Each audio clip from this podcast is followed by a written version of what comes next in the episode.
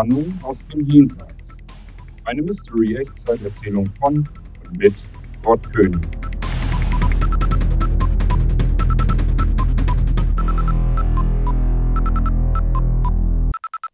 Jetzt ein Nickerchen, das wär's doch. Ach ja, was nützt es? Die Arbeit ruft. Paul sah sich um, und tatsächlich, es sah so aus, als wenn ihn die Arbeit rufen würde. Im Regal standen schon wieder mehrere Kunststoffkästen, aus denen Tüten mit diversen Smartphones, Tablets und anderen Kleingeräten auf ihn warteten. Er stand auf und nahm seinen schmutzigen Teller vom Tisch. An dem Teller klebten noch ein paar Essensreste. Es gab Reis, Hühnchen, in süß-saurer Soße. Das hatte er sich von gestern Abend noch mit zur Arbeit genommen und vorhin in der Mikrowelle erhitzt, damit es eben schnell gehen sollte.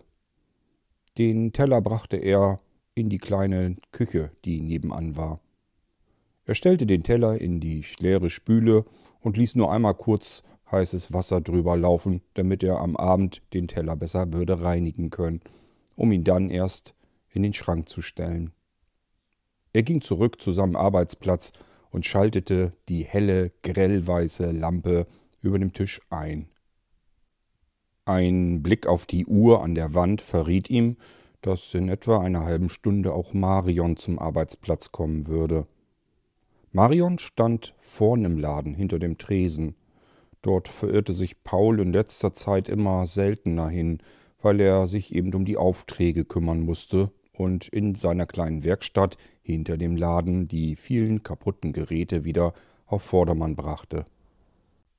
Offiziell begann die Mittagspause immer um 12.30 Uhr und wurde dann um 14.30 Uhr beendet.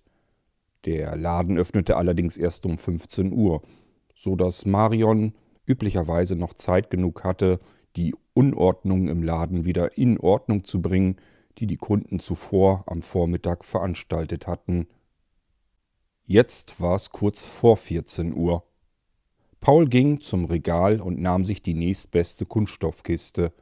In der Kunststoffkiste jede Menge Tüten, in jeder Tüte ein Kleingerät und ein Notizzettel darin. Er nahm die Kiste und schlenderte damit zu seinem Arbeitstisch. Der hell erleuchtete Arbeitstisch mit der sehr grell weißen Lampe darüber. Er brauchte viel Licht, damit er gut sehen konnte. Den Kasten stellte er auf die linke Seite des Tisches und nahm gleich daraus die erstbeste Tüte vorne an. Darin befand sich ein Smartphone und der obligatorische Zettel. Auf dem Zettel stand immer wem dieses Smartphone gehörte und was an dem Smartphone gemacht werden sollte. Er öffnete den Zip-Verschluss des durchsichtigen Beutels und nahm das Smartphone heraus, legte es vor sich auf den Tisch. Auf dem Tisch lag eine Papierunterlage, auf der man sich notfalls auch mal eben schnell Telefonnummern, Gerätecodes oder irgendetwas anderes notieren konnte. So war dieses Papier auch voller kleiner Kritzeleien. So kam auch das Telefon einige Zentimeter neben einen Paul angrinsenden Smiley zu liegen. Den Smiley, den Marion vor einigen Tagen ihm dorthin gekritzelt hatte. Warum auch immer. Des Öfteren fragte sich Paul, warum Marion ihm irgendwelche geheimen Botschaften auf die Papierunterlage kritzelte. Mal war es ein Herzchen, dann war es ein Blümchen, dann war es eine Sonne, dann eine Mondsichel mit einem grinsenden Gesicht darin. Keine Ahnung, was das sollte, dachte sich Paul immer wieder. Er fragte natürlich Marion, wozu das gut sei. Sie sagte immer nur, nur so. Unweigerlich musste Paul jedoch grinsen, als er den Smiley neben dem Telefon sah. Vielleicht genau deswegen. Marion wollte einfach nur etwas Nettes ihm hinterlassen, das ihn zum Lächeln brachte. Er nahm nun den Notizzettel aus der Tüte. Die Tüte legte er zur Seite, sie wurden immer wieder verwendet.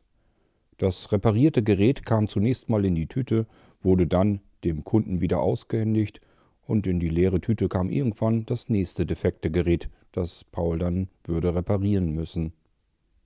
Er las die Zeilen auf dem Notizzettel. Hm. Bildschirm austauschen. Defekt. Das ist sehr häufig, dass ein Bildschirm ausgetauscht werden musste, weil er zum Beispiel zersplittert oder stark zerkratzt war. Paul nahm das Telefon in die Hand. Die vordere Seite war wie neu. Kein Kratzer, nichts. Er drehte das Telefon um. Vielleicht hatte der Kunde die Rückseite gemeint. Nichts. Das Telefon war rein optisch einwandfrei. In perfektem Zustand. Es hätte genauso gut fast aus einer nagelneuen Verpackung kommen können. Der Bildschirm eines Telefons hat ja eigentlich nur die eine einzige Aufgabe. Er soll ein Bild anzeigen. Wenn der Bildschirm nun nicht zersplittert oder zerkratzt ist, würde der Bildschirm sicherlich nichts anzeigen, wenn man das Gerät einschalten würde. Nur, woher wollte der Kunde wissen, dass dann der Bildschirm kaputt ist und nicht irgendetwas anderes, was verursachen würde, dass ihm nichts angezeigt würde? Paul schaltete das Gerät ein. Er hielt den Einschalttaster einige Sekunden gedrückt und das Logo des Herstellers erschien auf dem Bildschirm. Nichts kaputt. Ganz normale Anzeige. Was sollte er denn jetzt mit diesem Gerät hier machen? Bildschirm kaputt. Defekt? Mitnichten. Das Logo blinzelte ihn an und machte nun einige Animationen. Der Startsound war sogar zu hören. Klar und einwandfrei. Nicht einmal der Lautsprecher war kaputt. Warum hat der Kunde dieses Gerät abgegeben? Was sollte Paul damit tun? Na schön, dachte sich Paul. Bildschirmdefekt wurde aufgeschrieben auf dem Notizzettel. Damit kann der Kunde ja auch etwas ganz anderes gemeint haben. Vielleicht reagierte der Bildschirm nicht mehr auf die Bedienung. Natürlich, ein ganz normales, aktuelles Smartphone, das auf Fingerbewegungen reagierte. Man musste mit dem Finger ganz normal auf dem Bildschirm herumwischen, um es zu bedienen, das Gerät.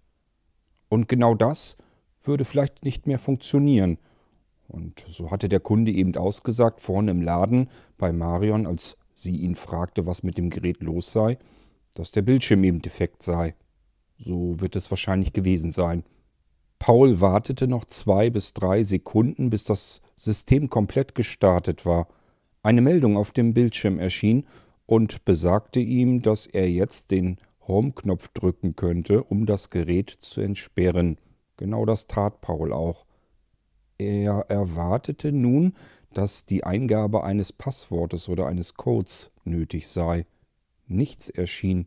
Das Gerät startete direkt durch in den Desktop. Die vielen kleinen Symbole zeigten sich auf dem Bildschirm. Seltsam, das Gerät war komplett ungeschützt? Das kam nun allerdings nicht so besonders oft vor, sehr selten. Paul musste überlegen, wann er zum letzten Mal ein Gerät in den Händen hielt, das nicht geschützt war. Schließlich sollte niemand an die persönlichen Daten des Besitzers des Gerätes herankommen können, schon gar nicht irgendjemand, der in irgendeiner Werkstatt an einem Tisch sitzt und mit dem Gerät hantierte, um es wieder in Gang zu bekommen. Das wäre in Pauls Fall ohnehin nie nötig gewesen. Es gab für Paul nichts Langweiligeres, als die Kommunikation fremder Menschen zu durchstöbern oder im Adressbuch irgendwelche Adressen zu lesen von Menschen, die Paul ohnehin nicht kannte. Nichtsdestotrotz ganz normal, dass jeder sein Gerät mit seinen persönlichen Daten durch ein Passwort oder irgendwie anders schützen will. Dieses Gerät war nun ungeschützt. Sehr ungewöhnlich, aber auch nicht einzigartig. Es kam dann und wann durchaus einmal vor, meist bei älteren Menschen, die das Smartphone von ihren Kindern bekommen hatten und damit gleich lostelefonieren sollten und nicht erst irgendein Passwort, das sie sich ohnehin schlecht merken könnten, eingeben müssten. Zur Kontrolle machte Paul nun Wischbewegungen auf dem Bildschirm in alle Richtungen, in jede Richtung gab es irgendeine Funktion. Die Symbole in der Anzeige des Bildschirms veränderten sich ständig. Jede Wischbewegung schien einwandfrei zu funktionieren. Der Bildschirm war alles andere als defekt. Paul hatte das Gefühl, Er hatte quasi ein nagelneues Telefon in der Hand, was komplett funktionstüchtig war. Aber hatte sich der Kunde denn geirrt? Hatte sich vielleicht der Bildschirm nicht gezeigt, als er das Gerät eingeschaltet hatte? Oder hatte der Kunde vielleicht ein Smartphone geschenkt bekommen und kam schlicht und ergreifend mit dessen Bedienung nicht zurecht? Vielleicht konnte er es gar nicht einschalten. Was hier wohl der Grund war, wie dieses völlig intakte Gerät in Paul seine Hände kam, das hätte ihn doch zu sehr interessiert. Er blickte erneut auf die Uhr. Marion würde gleich kommen.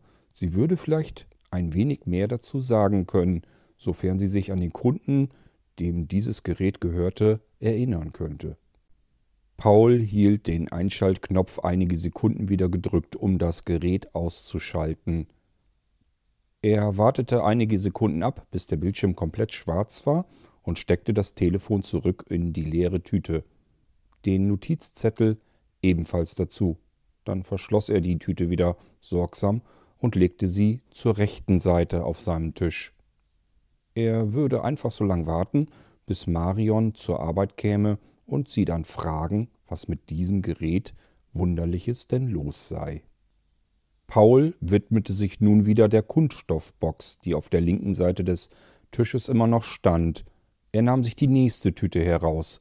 Auch in dieser Tüte befand sich wieder ein Smartphone. Er öffnete die Tüte und nahm das Telefon in die Hand. Na bitte, geht doch, sagte Paul nun leise. Ja, hier war eindeutig zu sehen, was zu tun sei. Das Telefon hatte einen zersplitterten Bildschirm. Jemandem war offensichtlich dieses Gerät heruntergefallen. Hier hätte Paul nicht einmal auf den Notizzettel draufschauen müssen, was er mit dem Gerät tun sollte. Das war der Standard. Die meisten Geräte hatten zerbrochene Bildschirme, so wie dieses hier. Hier war nun wirklich der Bildschirm defekt. Trotzdem las Paul den Zettel und auch hier stand Bildschirm defekt, bitte austauschen. Paul machte sich an die Arbeit.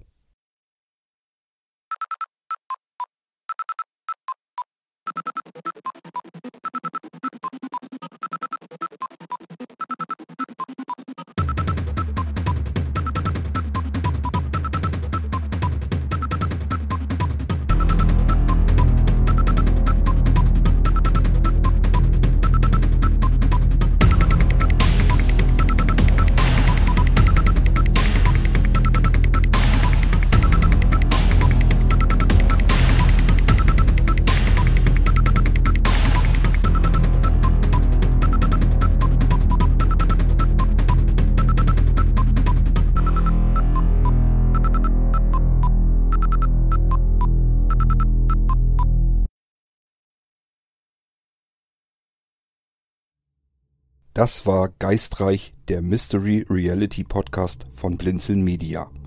Wenn du uns kontaktieren möchtest, dann kannst du das sehr gerne tun per E-Mail an podcast.blinzeln.org oder aber über unser Kontaktformular auf www.blinzeln.org.